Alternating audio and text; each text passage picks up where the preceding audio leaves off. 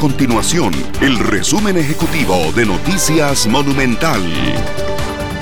Hola, mi nombre es Fernanda Romero y estas son las informaciones más importantes del día en Noticias Monumental.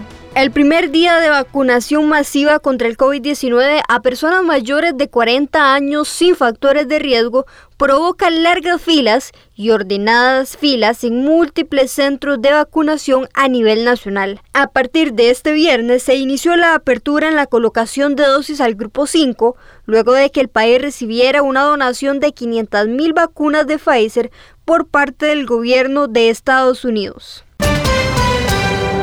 El sector de bares, cantinas y tabernas reportó más de 100.000 personas desempleadas y 75 mil con contrato suspendido debido a una importante disminución en las ventas. Según la Asociación Costarricense de Bares y Restaurantes, los resultados responden a las medidas de restricción establecidas por el gobierno para mitigar el contagio del COVID-19 que les impide trabajar después de las 9 de la noche y solo pueden recibir el 25% de los clientes.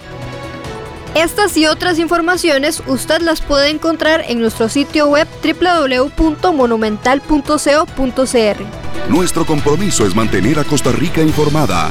Esto fue el resumen ejecutivo de Noticias Monumental.